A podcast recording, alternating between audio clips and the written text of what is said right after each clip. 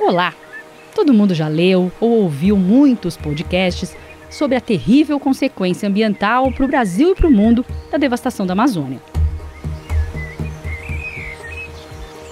E também sobre como é importante preservar a maior floresta tropical do mundo, principalmente por causa do aquecimento global e do CO2 que vai para a atmosfera com desmatamento.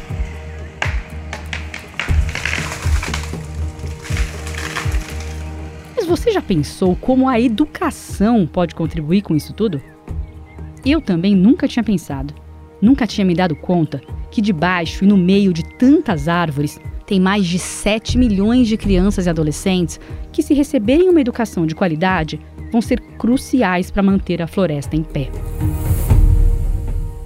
Mas o que é educação de qualidade na Amazônia? Com certeza não é a mesma que a gente faz aqui em São Paulo. Quem me falou pela primeira vez do termo educação para sustentabilidade foi a Kátia Schweiscard, professora da Universidade Federal do Amazonas e uma das grandes lideranças da educação na região. E aí, a gente está muito convencido que embaixo da copa das árvores, embaixo desse nosso pensamento verde, que é muito inspirador e potente, existe um grande complexo de povos de culturas, de territórios.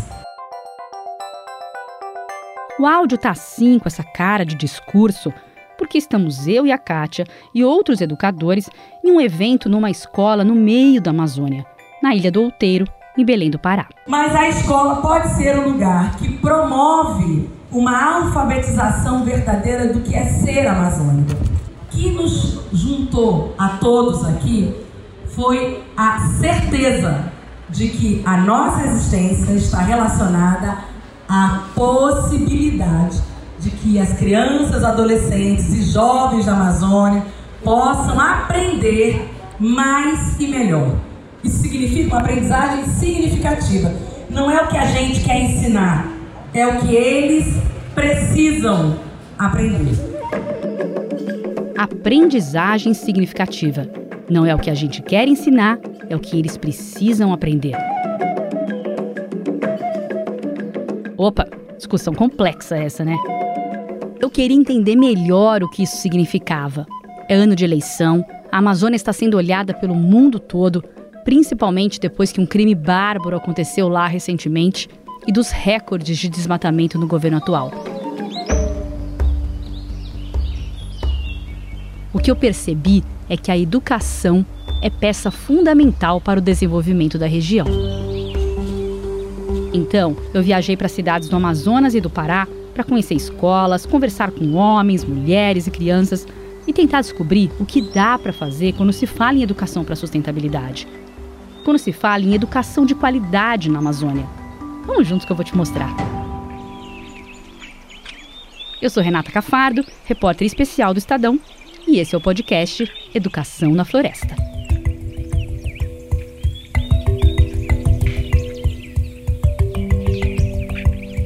Mas vamos voltar um pouquinho para entender o conceito de aprendizagem significativa. Ela é uma das práticas incentivadas pela Base Nacional Comum Curricular, a BNCC, que, se você nunca ouviu falar, é um conjunto de diretrizes que indicam como as escolas devem ensinar no Brasil, que foi aprovado lá em 2017. O termo, que já é estudado desde o começo do século passado, ganhou força recentemente em meio à defesa de uma educação contemporânea, que valoriza o pensamento crítico, a empatia, a cidadania, a cooperação. São habilidades né, que a gente sabe muito valorizadas nesse século e que são consideradas essenciais atualmente também no mercado de trabalho. Então, proporcionar uma aprendizagem significativa não é apenas fazer com que os alunos memorizem conteúdos que não tenham muito significado para eles, quer dizer, que não se relacionem claramente com nada do que eles já conhecem. A aprendizagem significativa justamente faz o contrário. Os novos conhecimentos interagem com o que o estudante já sabe, e assim, tanto os novos como os anteriores ganham mais relevância, mais sentido. E aí o resultado é uma educação mais reflexiva, mais ética, humanizada e que os estudantes aprendem mais. A Kátia, que a gente está ouvindo, já foi secretária de Educação de Manaus e hoje, além de professora da Federal, ela é idealizadora de um projeto chamado Plantar Educação, feito pelo Instituto Gesto, apoiado pela Fundação Lehman, que começou esse ano. A ideia é justamente ajudar escolas municipais na Amazônia Profunda a melhorarem sua gestão e sua qualidade de ensino, mas sempre com foco no local onde vivem aqueles alunos e professores. Não é só a Amazônia, é o seu território. O lugar onde você vive tem que fazer parte do seu processo de aprendizagem desde o primeiro momento que você pisa na escola. Porque isso cria identidade, pertencimento e proporciona a possibilidade de você desenvolver um processo de aprendizagem significativo, que é o único que vai fazer você aprender de verdade. A aprendizagem que é descolada da sua realidade mecânica, ela não é significativa. Então é uma escola que não tem atração para as crianças.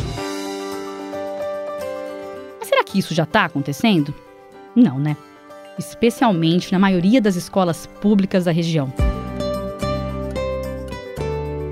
Pará e Amazonas, por exemplo, são dois estados que estão sempre entre os índices mais baixos no IDEB, que é o indicador de qualidade nacional da educação. Nem todas as crianças estão na escola por lá, faltam recursos, estrutura, formação de professores, cursos de educação profissional para jovens e falta justamente esse pertencimento.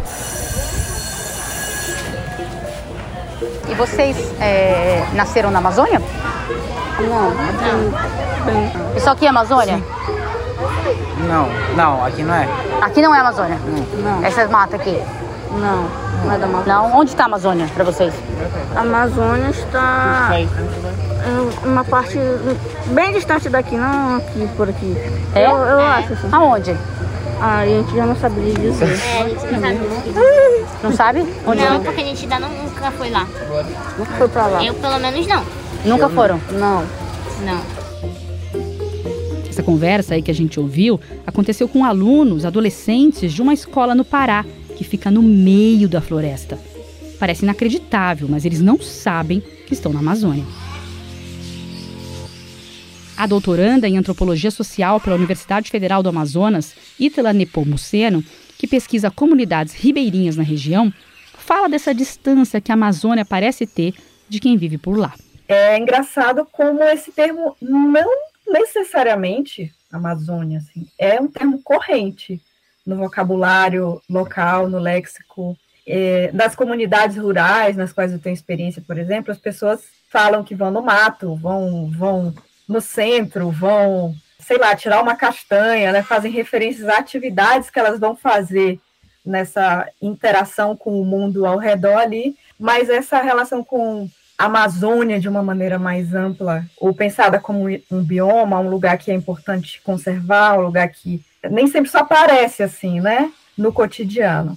Mas, assim, no geral, nas, nas cidades, realmente existe uma distância muito grande, não só em relação a, a saber um pouco sobre a Amazônia, mas sobre povos indígenas, né, comunidades quilombolas. Você vai num... Estou em Santarém agora, né? Se você pega uma pessoa aleatória na rua passa um dia inteiro fazendo esse exercício, perguntar para ela quais são os povos que vivem aqui no Baixo Tapajós, ou qual é a terra indígena mais próxima, que língua esses povos falam, dificilmente você vai conseguir ter uma resposta é, satisfatória. Assim. É, é muito impressionante como, dentro da cidade na Amazônia, existe essa distância marcada. Assim.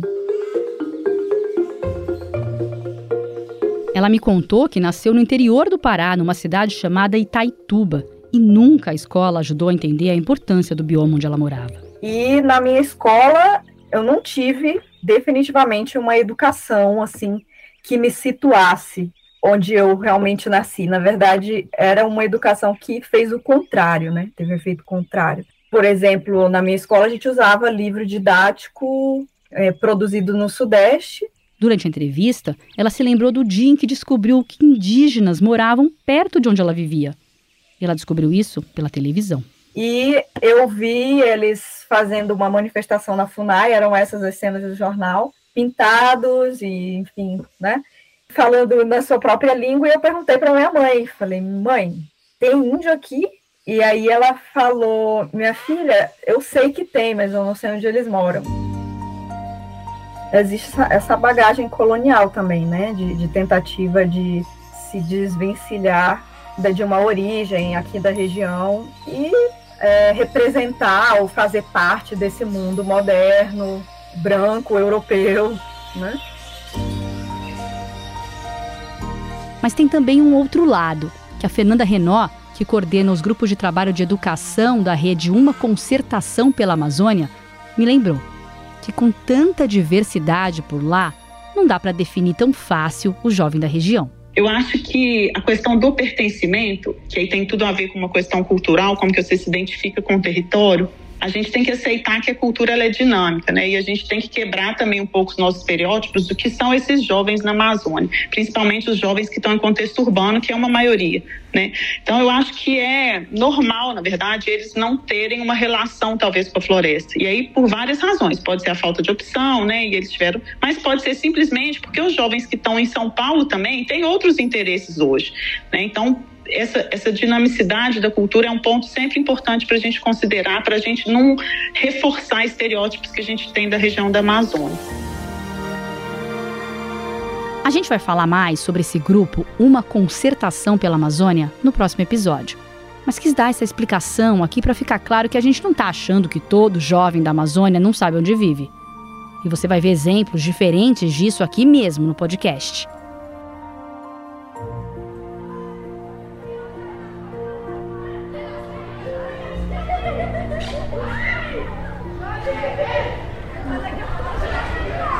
Mas a Amazônia sofre também com problemas que atingem quase todas as escolas brasileiras. Na pandemia, pesquisas já mostraram que aumentou em 66% o número de crianças que não se alfabetizaram no país todo. Lá no Pará, elas ficaram dois anos sem voltar às salas de aula ou voltando por poucas semanas. Eu fui conhecer uma escola municipal na cidade de Moju, no interior do estado.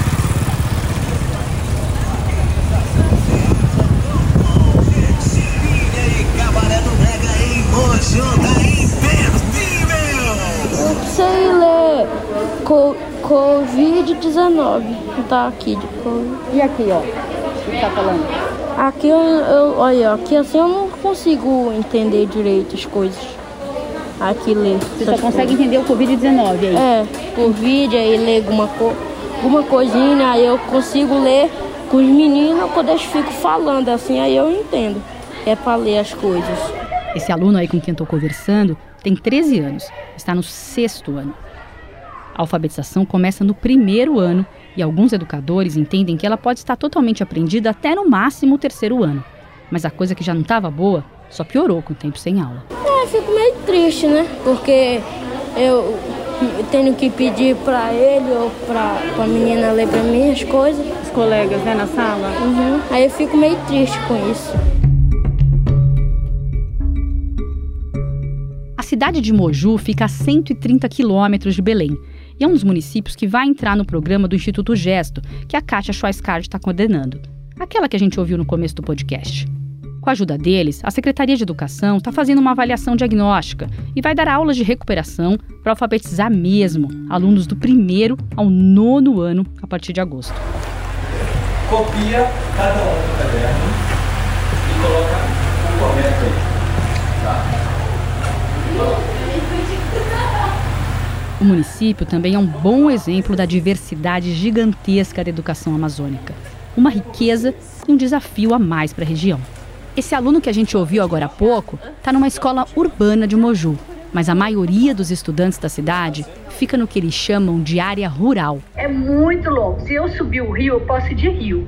Posso subir o rio Moju o tempo todo de barco, dependendo do barco, 32 horas. Que isso? Né? A gente chega nas escolas. Nossa. Exatamente. Aí, ah, mas se eu atravessar por esses municípios todos, eu vou de carro, eu vou atravessando pontes, eu vou atravessando balsas, né? Uhum. Aí depois a gente dá uma remadinha legal, entendeu? Atravessa um rio de remo, aí a gente passa seis, sete horas, dependendo de onde é a escola. Você está me entendendo? Então, olha a dificuldade da acessibilidade que é na Amazônia, né? Essa é a secretária de Educação de Moju, Sandra Helena Taide.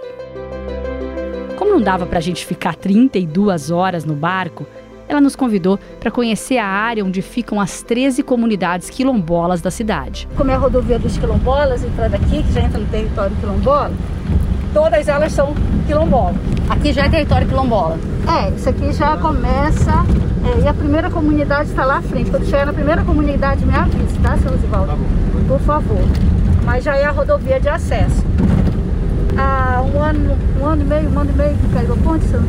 A gente está em uma van, em estrada de terra, e por isso o barulho. Estamos indo para as comunidades, uma viagem de duas horas. Quem está falando é a secretária, de novo. Há dois anos houve um acidente, essa ponte aí, com um acidente de balsa, é, com muito peso, ela, ela, ela arrebentou uma das, das, das bias dela, caiu, ficou pendurada, né? Duas bias dela ficaram penduradas bem no meio. E a gente ficou mais de um ano sem essa ponte. E aí essa, essa via aqui foi que salvou todo mundo. No caminho passam muitos rios com crianças nadando, casas e pequenas escolas com duas, três salas de aula, todas com nomes de santos, como é comum na cidade por causa da origem ligada à Igreja Católica. Como tem poucas famílias em cada comunidade, muitas vezes as salas juntam crianças e adolescentes de várias idades. São as chamadas salas multisseriadas, que a gente vai falar um pouco mais para frente. A gente acabou parando na comunidade de São Sebastião. É um lugar onde a luz elétrica chegou há menos de 20 anos. A internet 3G não funciona. Além de ser quilombola, uma comunidade ribeirinha, a maioria dos estudantes vai para a escola de barco. E quantas crianças o senhor busca por dia? É, 28 crianças. 28 por dia? 20, 28. De que horas a que horas? Eu peço, peço 6 horas e entregam meio-dia.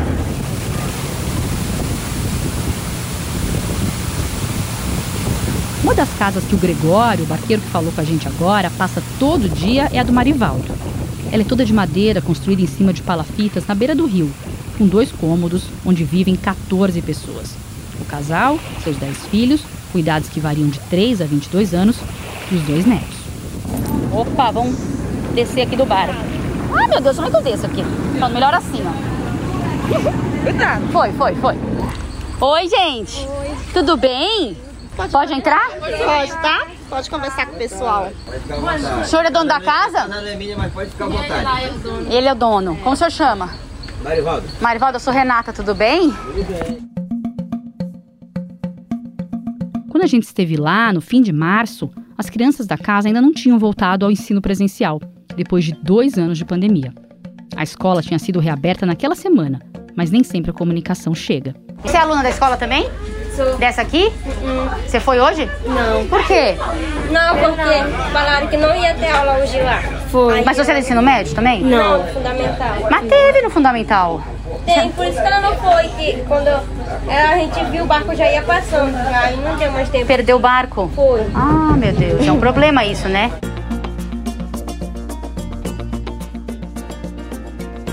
Essa aí que perdeu o barco foi a Maciara, de 12 anos. A irmã dela, a Marina, que tem 17, e um filho de um ano, ainda não tinha voltado por outro motivo. Faltavam professores para dar aula no ensino médio na zona rural. Como são poucos estudantes, os docentes em geral ficam nas escolas por períodos de alguns meses, ensinando apenas uma disciplina. Depois de um tempo, vão embora e outro professor de ensino médio de outra disciplina faz o mesmo.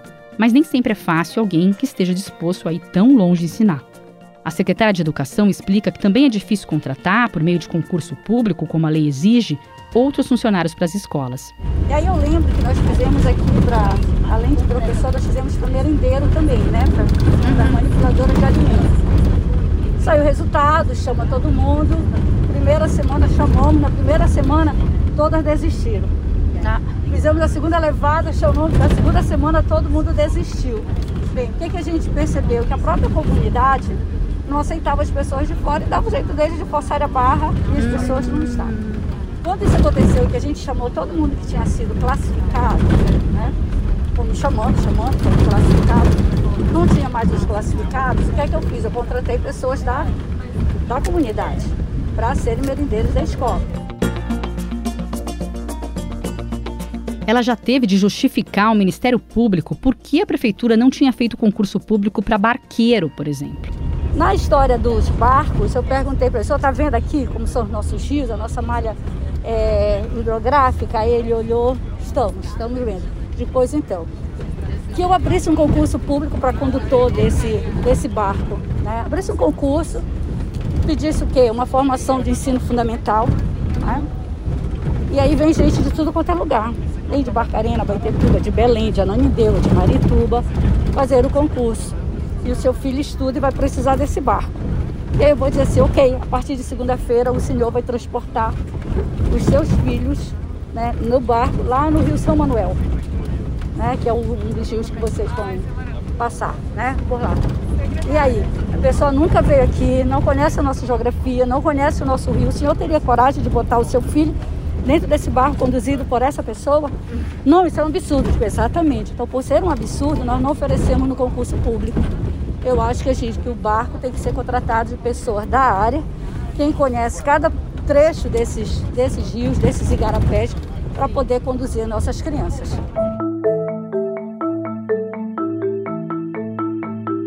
eu entro para conhecer melhor a casa. E pra cá, o que, que tem? Pra cá, a cozinha. O que, que vocês comem aqui na cozinha? Muitas coisas. Uma saia tá ali de molho pra bater. Ah, quem que bate? O papai. O papai? Eu. E aí vocês comem açaí com o quê? Com farinha e frango, um bocado de coisa. É gostoso? É. Nunca comi com farinha. Só comi É com bom. banana. É bom com farinha. É bom com Eu farinha? nunca comi com banana. É, lá em São Paulo a gente come com banana. Ah, eu nunca comi com banana. Corta a banana assim e joga em cima. É? Eu gosto de comer banana com feijão.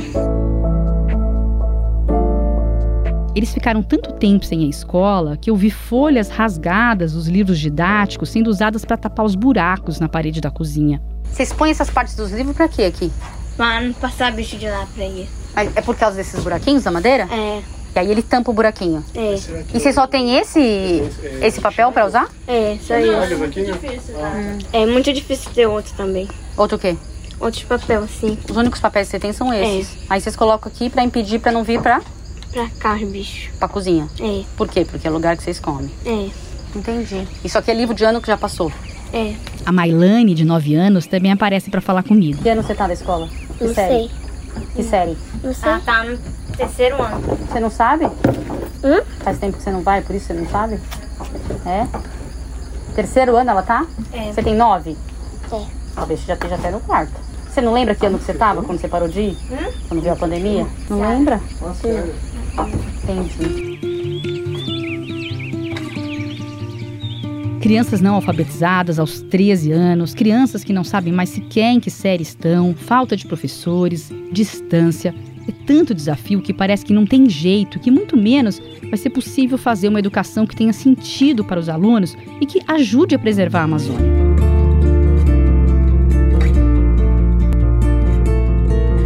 Luta por uma educação melhor na região acha que é justamente um ensino que considere as especificidades locais que vai ser a solução para superar as dificuldades.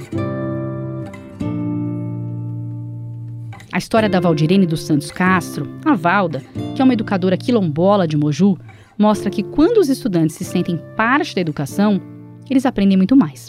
As crianças que iniciavam na escola não se percebiam, não sabiam onde eles estavam, não conheciam a sua história. A Valda está contando a história dela naquele mesmo evento de Belém que a gente ouviu lá no começo do podcast.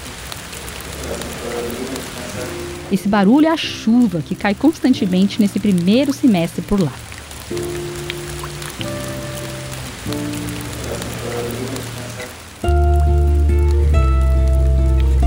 Ela começa se referindo a um tempo em que não havia leis que exigiam o ensino de história e da cultura africana, nem diretrizes para escolas quilombolas.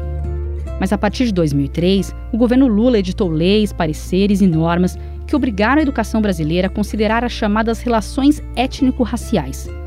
Com isso, o país reconhecia tardiamente que era preciso ensinar, por exemplo, sobre a contribuição de mulheres e homens africanos, indígenas e seus descendentes na formação da sociedade brasileira. Os currículos das escolas que estavam em comunidades reconhecidamente quilombolas também passaram a ter que incluir as línguas, as memórias coletivas, as práticas culturais dos povos que vivem em cada território. Começamos a aplicar as nossas propostas pedagógicas, falando do nosso povo, da nossa realidade, da produção da mandioca, falando do aturá, falando do retiro, falando do tipiti, falando da, da lamparina, do aturá, da, da poronga, falando do garapé, do peixe, da floresta, dos tipos de ervas medicinais.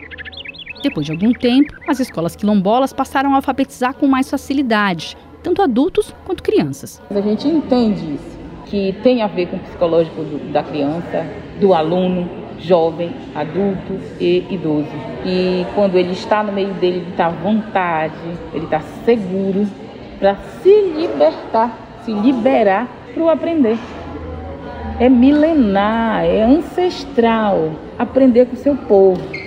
Não é? A gente aprendia o que nós precisávamos para nós vivermos no nosso, no nosso meio. E quando vem a necessidade do letramento, tu também tem que ser letrado no teu meio, com a tua cultura, não com a cultura do outro.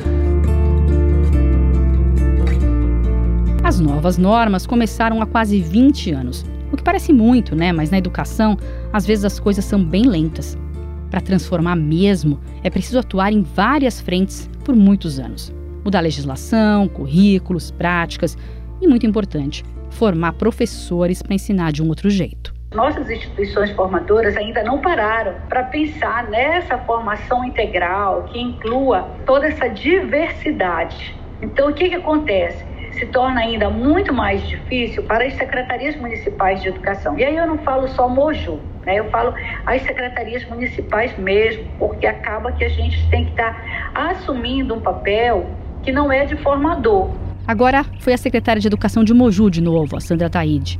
E aí o que, que acontece? A gente vive buscando dar formação, vive buscando grupos é, de pesquisa das universidades que estão começando a estudar isso, mas dentro das pesquisas, dentro dos grupos de pesquisa, para que estejam colaborando com o município. A gente tem feito isso muito no município.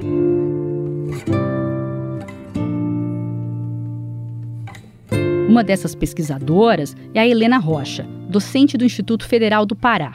Ela é especialista em formar professores em educação para as relações étnico-raciais. O que a gente observa no país como um todo são exemplos pontuais de professores que têm uma prática pedagógica que vão proporcionar essa educação significativa.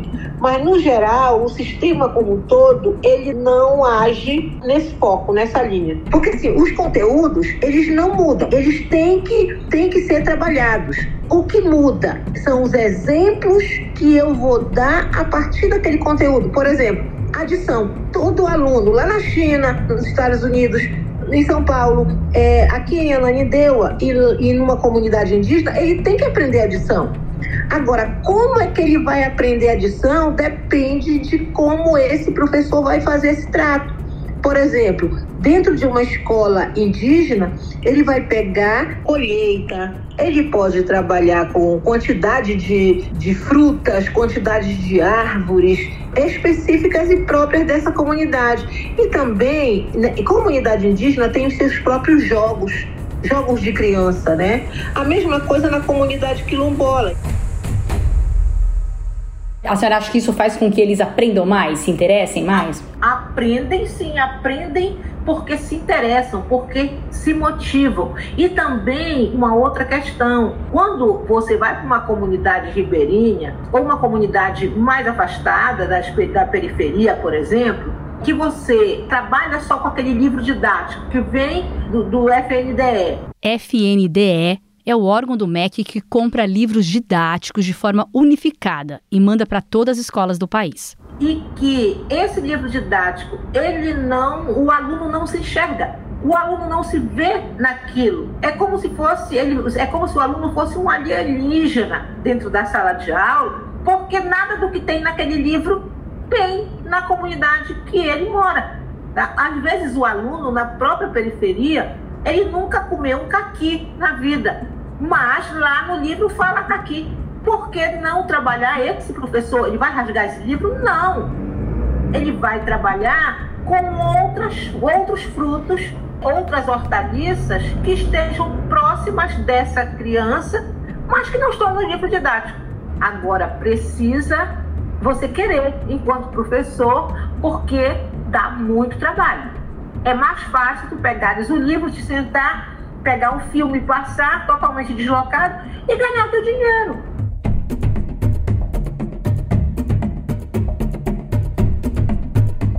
Além disso, nos últimos três anos e meio, o apoio a políticas para a educação étnico-racial cessou no governo Bolsonaro. Nem a secretaria que cuidava do assunto dentro do MEC existe mais. A gente precisa melhorar, precisa trabalhar mais a formação desses professores para que eles realmente compreendam que eles são amazônidas. Aqui a secretária Sandra novamente que ele esteja integrado totalmente a isso para poder fazer com a mesma qualidade que ele trabalha na área urbana, na área rural também. Então eu considero que o homem do campo deveria ter escola suficientemente boa, né, de qualidade, tal qual o homem de qualquer cidade grande, para que ele não se sinta obrigado a sair do espaço dele, né? Que ele fique no campo, porque a gente precisa do homem no campo, né? A gente precisa que ele fique lá produzindo e com isso ele consiga fazer o, o atendimento com qualidade com todo mundo. Você está me entendendo? Uhum. Quer dizer, qualidade para mim é dar oportunidade igual.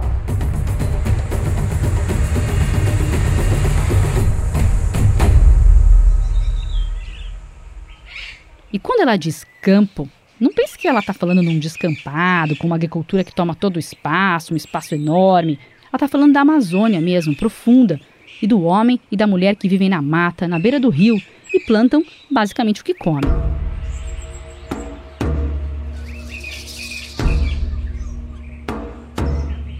Além da população que vive bem pertinho do rio, os ribeirinhos, a comunidade quilombola de São Sebastião tem também algumas casas que ficam em torno de um campo de futebol, bem ao lado da escola. E só. Se precisarem comprar um caderno escolar, por exemplo, ou receber o Bolsa Família, é preciso andar duas horas na estrada de terra. Assim como as outras vizinhas, a comunidade foi formada no século XIX, com os escravos que fugiram de um grande engenho de cana-de-açúcar que havia na região. As famílias descendentes desses povos hoje vivem basicamente da agricultura.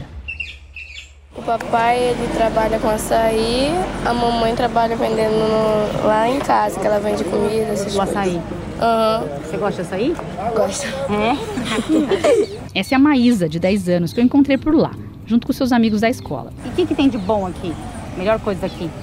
açaí. açaí. As frutas. Nós sempre anda também para ir para comer frutas.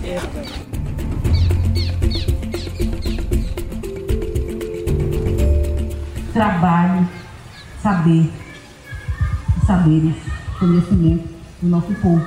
Simples assim. Alfabetizando com o que é nosso.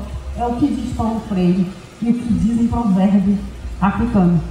Toma o que é teu, usa e conquista o que é teu, aprende com o teu povo, para poder tu ensinar de volta para eles.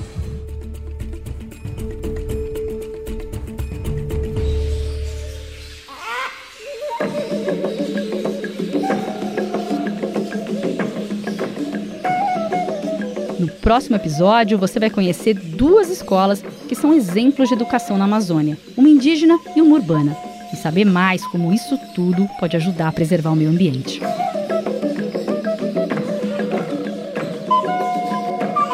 Você ouviu o podcast Educação na Floresta, uma produção do Estadão. A reportagem e o roteiro são meus, Renata Cafardo. A produção foi feita pelo Jefferson Pererberg e o Leonardo Cato. A montagem é do Moacir Biasi.